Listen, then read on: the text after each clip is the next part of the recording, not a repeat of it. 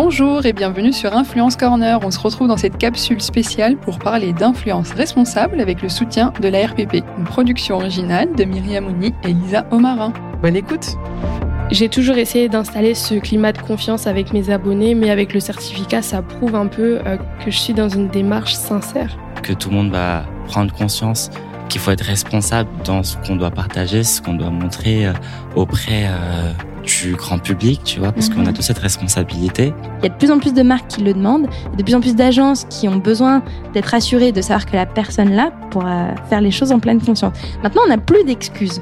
Maintenant, on sait, autant en être fier et de mettre clairement en application tout ce qu'on a pu apprendre pendant le certificat.